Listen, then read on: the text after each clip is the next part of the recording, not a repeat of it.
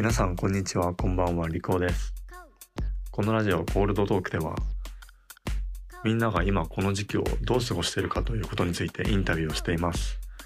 で今回は前回のアイニーに続いて同じ金沢美術工芸大学の環境デザイン専攻の後輩であるスキンにインタビューをしています。スキンは2つ下の後輩で今2年生で最近 SNS に上げている作品がとても面白いということでもしかも聞く話によるととあるゼミに参加してその作品を作っているらしいです。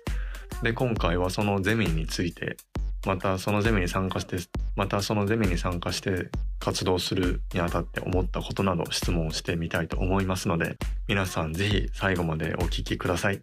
それでは早速ズームをしていきたいと思います。はい、それでは今回環境デザイン2年生のスキンちゃんに来てもらっています。よろしくお願いします。よろしくお願いします。久しぶりだね。お久しぶりで。ですす。じゃあ軽く自己紹介してもらっていいですか？はい、えっと環境デザイン専攻2年の深田しおりです。えっと学校ではスキーンって呼ばれてます。はい。なんで好きなんだっけ？とあの肌があの綺麗だねって言ってもらう。これ自分で言うのはちょっとあれなんですけ見える恥ずかしいね。っていう感じでスキーンって呼ばれてます。じゃあスキンよろしくお願いします。お願いします。はい。で、えっ、と今回スキンにインタビューしたいのは最近あのツイッターとかインスタグラムで作品を上げてると思うんだけどそれがねすごく面白いなっていう話題になっておりましてですね俺たちの間で。でなんか、まあ、なんでこういうほぼ毎日のように作品を上げてもらってると思うんだけどなんでこういう作品を作ろうと思ったのかなとかそういう質問を考えてきたのでそれを好きに答えていただこうかなと思います。はい、はい。わかりました。ね はい。最近毎日上げてる作品の作るこれを作ろうと思ったきっかけって何ですか？えっと、実は今あのオンラインゼミっていうものに参加しててワンデーエスキースっていうものなんですけどそこで1日1個課題があの出されるのでうん主にその時に作ったものを SNS にアップしてるっていう形です。うーん。このオンラインゼミっていうのははい、金沢美大のやつではないよね。ではなくってうん。あの学外でやってるものなんですけどうん。あの参加のきっかけが、うん。あの原田悠馬さんっていうデザイナーの方があの自主的にスタートしたゼミなんですけどその原田さんのデザイン事務所の活動にあの以前からすごい興味を持ってたのでうんたまたまその情報をツイッターで見かけて自分からあの直接連絡を入れて参加させてもらっているって感じです。なるほど。はい自分から参加したいですって言ってはいオンラインゼミに参加した感じなんだよね。そうですねなんかツイッターでパンってあの情報を流してたんですけどうんそれで、あこれはやりたいと思ってうんうんうん。まず DM を飛ばした感じです。なるほど。すごい。行動力がありますね。いやいやい原田さんのデザインすごくいいよね。G8 の展示。やあ行った？そうなんです。はいそれがきっかけであの知って。あ、そうなの。そうなんです、あのうん。まだコロナがあの大丈夫ぐらいの時にうん一回行ってたんですけどその時に G8 の原田さんのデザイン事務所の展示見て、あのすごい面白いなと思って。その時にたまたまあの、うん、見たのでオンラインゼミのこと。をで何かそういう形で関われたら自分も勉強できるかなと思ってっていうのがきっかけです。なるほど。はいちょっとね、ここで、まあ、俺も、あのー原田さんのことは前々から知ってて、でも聞いてる人、わからない人もいると思うからちょっと補足で説明しますと原田悠馬さんはグラフィックを中心に活動してるデザイナーさんだよね。はい、でそうです。サインデザインとかを中心にやってて大阪を拠点に活動してるグラフィックデザイナーさんで UMA デザインファームを主催されてるっていう、はいもう作品はねあのサイトがあるんでぜひ見てほしいんですけどすごくキュートでなんていうのかな愛らしいデザインだよね原田さんのグラフィックデザインって。そうですね。なんかあのすごい親しみを持てるというか、うんうんうん、なんか原田さん自身もインタビューとかで答えてると思うんですけど、うんなんかこの作り手とその相手とのなんかこうコミュニケーションを通して一緒に作り上げていくみたいなスタンスでやってるのでうんそれがすごい作品とかに全面的に出ているのが素敵だなっていつも思います。なるほど。うん、そう俺も G8 の展示行きたいなと思ってたんだけどちょうど行けるか行けないかぐらいの時期であそうなんです今ね。でね。ちょっと見たかったん。でそのオンラインゼミっていうのは原田さんが課題を出してゼミ生がその課題に対して作品を作るっていう感じなのかな。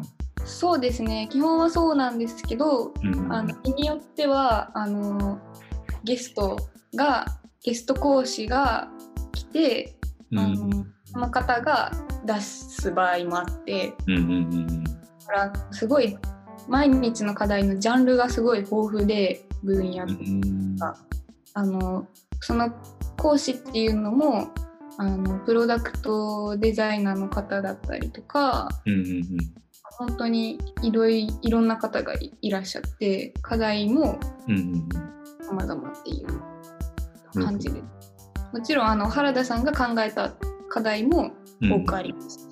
うーん。すごくねこうスキンが上げてる作品の中で、ね、一番好きだなと思ったのがね 分解組み合わせのシリーズ。ああはい。今ついリプライを飛ばしちゃったんだけどすごくね発想も面白いし写真の撮り方もいいしあの何よりこの補足の文章がすごくねなんていうのかなこれ説明的なんだけどシュールですっごい面白いなと思ったんだよ。あありがとうございます。なんかでもえっとあこれはうんうんそういう課題だったんですけどなんかうんものを2つ選んで、あの自分の定義を立ててそれぞれをまず2つに分解する。うんでそれを、えっと組み合わせて組み合わせ直してその可能性を探るみたいな課題だったんですけど、うんうん。なんか私もすごい難しくてこの課題。うんいろいろなものを分解はしてみたんですけど組み合わせる作業がすっごい難しくってなん。か例えばもっといろいろ分解して、うん。メガネとか使わないメガネとかも レンズブシャッ。あの取ってみたりとかうん。したんですけどすっごいあの外れたレンズめっちゃ面白かったんですけどうん。あの使いどころを考えるのすごい難しくって。ああなるほど。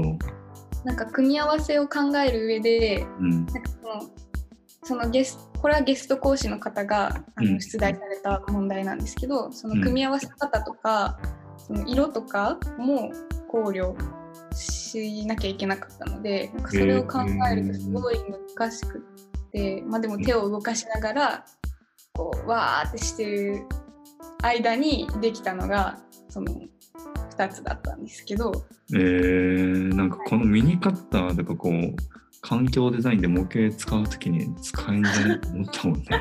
言い方もう本当になんかあでもそれは一番最初に思いついたやつかもしれないです。あそうなの。あこれクリップのとこカッター挟まるみたいな「いやもうできた!」みたいな感じで。まずなんかもう本当に時間があんまかかってないんですけど。ちなみにこれは課題を出されてはい。1日で作ったって感じなの？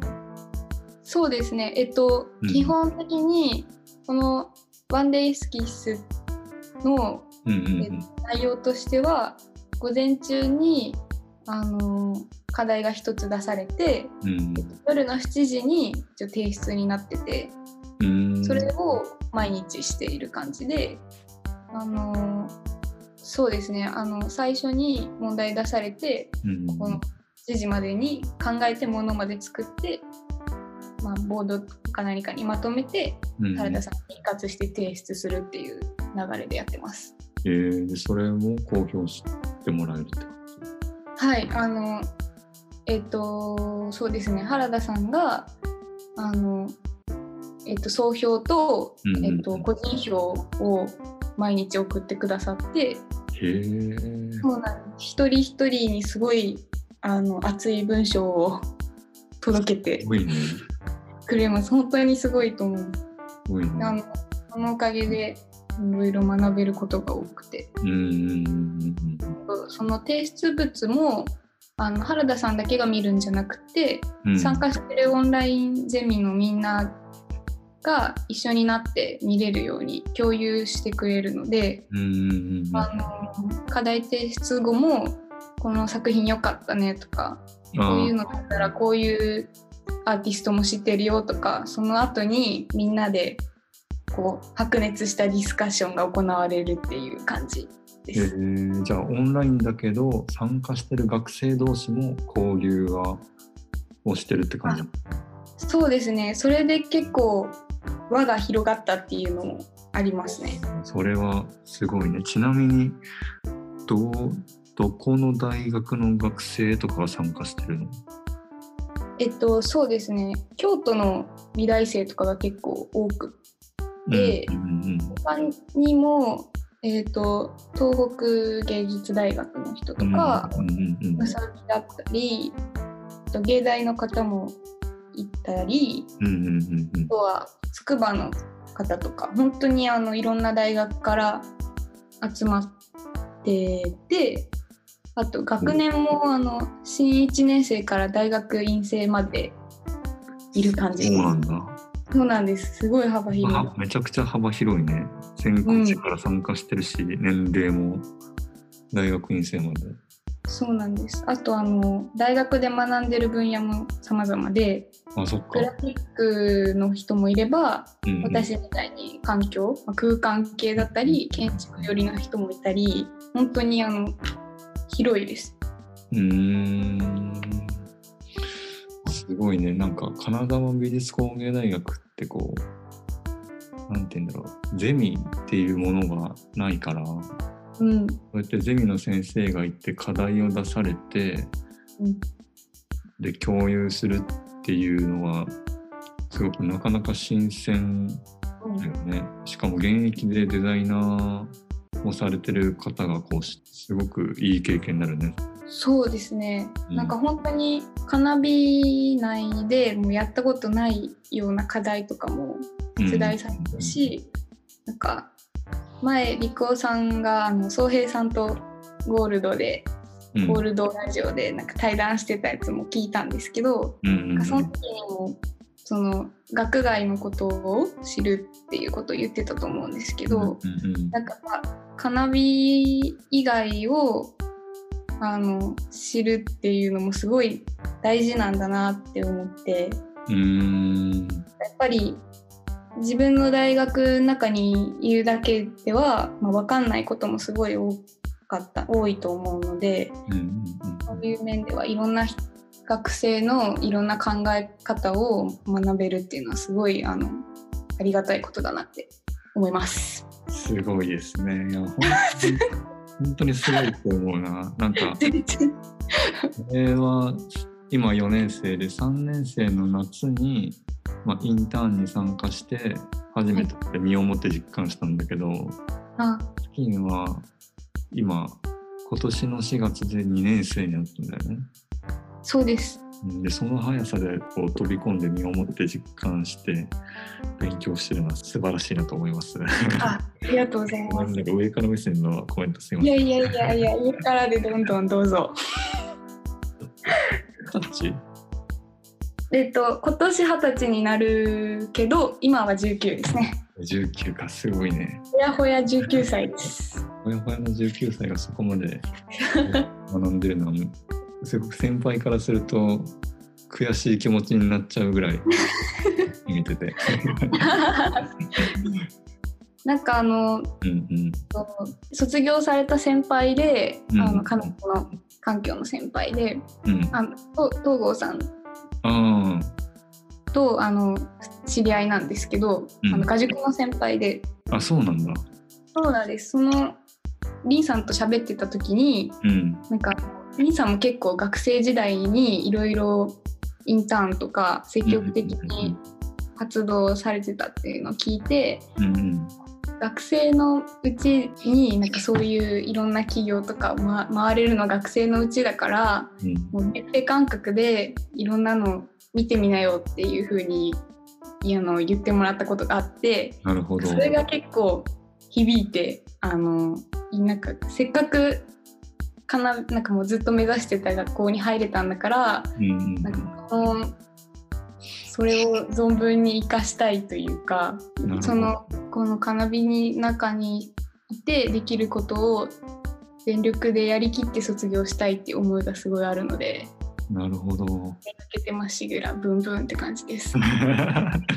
いや、素晴らしいな。俺も、東郷さんは、俺が1年生の時の4年生。スタジオの先輩です。そうそうそう。で、俺もすごく尊敬する先輩のうちの一人で、うん、去年の末とかにも就活で相談であったり、あ、そうになってるんだけど、東郷さんの血を引き継いでるって聞いたら、わなるほどなと思ったね。超引き継いでる。卒業制作もちょっとお手伝いさせてもらったんだけど、あ、そうなんですね。うんいやもう行動力に関しても、あとコミュニケーション能力とかも、うん、抜けてるなと思う。尊敬します、俺も。東郷さん。うん私もです。えっと、じゃあ、そのオンラインゼミで今作品を作ってて、あの、学んだこととか、そ完成することとかあったりする？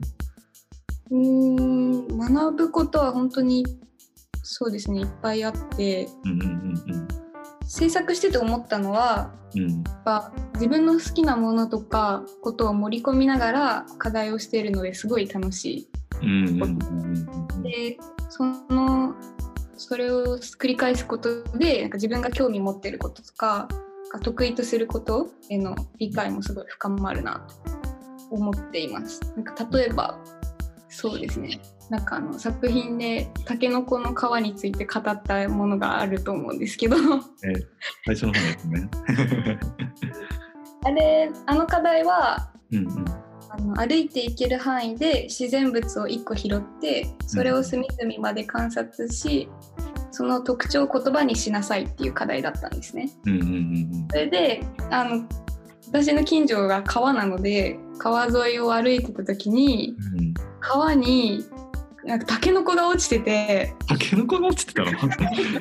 そうなんですよ。なんでえわあれあの黒いのタケノコじゃないかなと思って、うんあの近寄ってみたらあの川がもう流れてて。うんなんで？でそこから拾ってきていろいろ洗ったりして観察してた時に、あの思った言葉をバーって書いてたんですけどうんなんかその時にやっぱ自分って文章を書くの結構好きかもって思いました。ああなるほどね。うん淡々とうん書いていくのが楽しいなってそういう発見があったりしました課題中に。普段やらないことを課題でやることで、あこれ自分好きかもって発見うんできたっていうとかそれはいいね。あそそういえばそういう話だったね。俺もこれ読んだ時に なんかなんていうのかな。美大生の書く文章って結構見る機会少ないんだけどラジオで話してた下の留学日記もそうなんだけどなんかすごく文章がうまいんだよねみんな。本当に。なんかでも本当にあのオンラインゼミでそれすごい痛感しててうんいろんな美大生が集まってるわけなんですけどうんうん語彙力がすごいというか自分の気持ちとかを表現するの表現できる人がすっごいたくさんいてうんうんうんうん私なんかまだまだだなっていつも思います。えー、そうなんだゼミのみんなからもそういう刺激も受けますね。ううんん。そっか同じ課題をやるわけだからみんなうん、お話のやつを作ってそれを見れるから。そうですね。ななるほどね。うん、なんかだから課題によってはうん、自分はここまでしか考えれなかったけど、それをさらに上回っている人とかもやっぱりいて、それもすごいなって思うしうんこんなこんなアプローチがあったのかってあのうん。驚きも本当にあって悔しいんですけどなんかこうそれをバネにもっと自分も頑張ろうってなれるっていうか、んって感じです。や素晴らしいね。結構悔しさってモチベーションになるよね一番。うんうんですね。悔しいで終わるじゃなくてうんその次の自分の行動が問われるというかうんうんうん私はこう悔しいうわーってななるんですけど 次頑張ろうって思うようにしてます。いや素晴らしいな。ちなみにこのゼミの活動っていうのははい、活動期間としてはどれぐらいなの？決まってない？は、えっと、原田さんが先生してらっしゃるのでその学校が始まるまでっていう形で多分スタートされたと思うんですけどああなるほどど。どうなんだろうオンライン授業も多分それぞれで始まるのでそれまでなのかな。うん5月頭まで飛びたりすると思います。なるほど。正確には分からないんですけど。うんでもなんかあの原田さんのオンラインゼミを見てるとなんか大学ってなんだろうなって思わされるんだよねあれ。そうですよね。大学になってもこんなに学べるって不思議だし、うん。しかも他の大学の先生のゼミに参加しちゃってるもんね。そうなんですよ。原田さん、本当心が、心というかもう広い広いので、受け入れる精神がすごく。うん。そうなんですよ。そうですね。で、そのオンラインゼミで今試験が前に作ってる作品を、まあ、SNS で見てたりしてて、まあ、すごく楽しそうだなって思うんだけど、あの、この学校の開始も延期になったっていう状況の中でやっぱりこう夢中になって作品を作るっていうのはこう日々の活力になるって感じかな。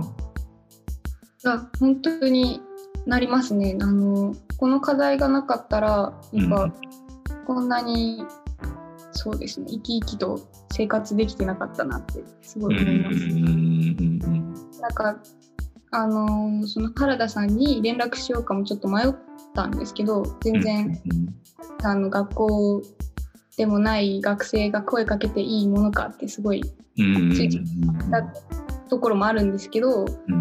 なん。か本当にまあ一声ですけど声かけて本当よかったなってうん思ってなんかもうこのやりたいっていう自分の口から言ってなかったらその原田さんとも、まあ、オンラインゼミのみんなにも出会えてなかったわけなのでそういう行動って大事だなってこの期間中だからこそ思いました。なるほど。でも結構毎日作るって毎日朝課題を出されて、夕方に締め切りがあるって大変っちゃ大変だもんね。締め切り毎日あるし。そうですね。なんかこう結構忙しいです。一日、うんあの強制じゃないですけど別に毎日やれっていう感じではなくうんうんしてるんですけど、まあ、ほとんど提出はしてるけどやっぱ、うん、時間もやっぱなんか作ろうと思ったり文章書こうと思ったら時間もかかるんでそれで気づいたらもう7時になっててうんうんうん。寝る時間みたいな。その後ディスカッションもしてたらあもう深夜2時みたいな感じに なんで。そうなんですよ。でも美大生ってそうやって作り続けるうんことでもうなんていうのかな。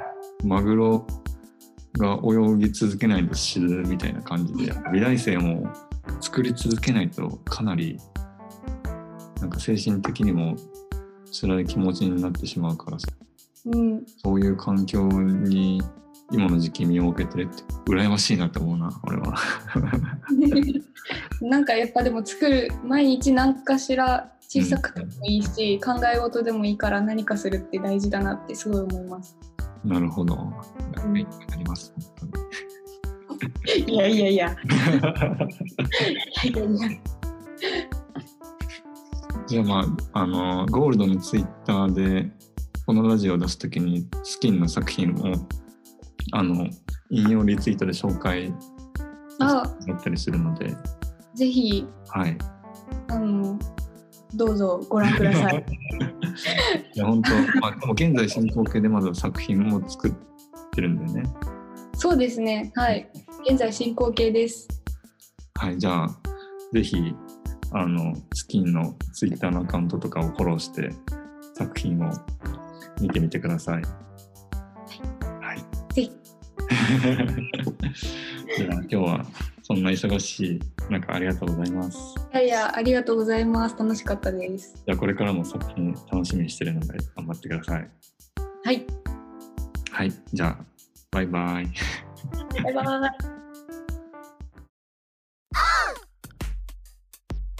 はい、スキンありがとうございました。いやーこんなまだ2年生で19歳なのにこんなに積極的に活動している後輩がいるっていうのはすごくモチベーションになるっていうか先輩として負けてらんないなっていう気持ちになるのでね応援してますはい。でこのラジオ毎回恒例のゲストの方のおすすめの音楽を紹介したいと思います。今回スキンちゃんがおすすめしてくれた曲はアンディ・モリでユートピアです。どうぞ。はい。お聴きいただいたのはアンディ・モリでユートピアでした。実は僕あんまりアンディ・モリは聞いたことがなかったんですがこの紹介していただくからにはちょっと聞かなきゃいけないなと思って聞いてみたんですけどいやなんで今まで聞いてこなかったんだろうって後悔しましたね。僕80年代生まれのアーティストが好きだったりするんですけどでもその中でも遅咲きな星野源さんとかが好きでそっから遡ってた昔の曲にそのアンディ・モリさんアンディ・モリの曲がすごく似ていてすごく聴きやすかったっていうのもありますし何て言うんだろうな。くるりとかキリンジバンプとかは聞いたことがあったのです。ごくもっとこの世代のアーティストを知りたいな。90年代ロックバンドのアーティストをもうちょっと聞いてみたいなっていう気持ちになりました。スキンちゃん紹介していただいてありがとうございます。はい。じゃあラジオはこの辺で終わりたいと思います。最後までお聴きいただいた方はありがとうございました。またこのシリーズはどんどん続いていきますので次回もお楽しみにしていてください。はい、それではまた次回のラジオでお会いしましょう。さよなら。なら。香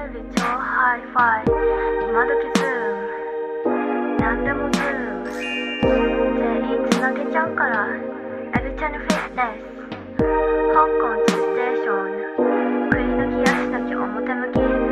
もワーキング。と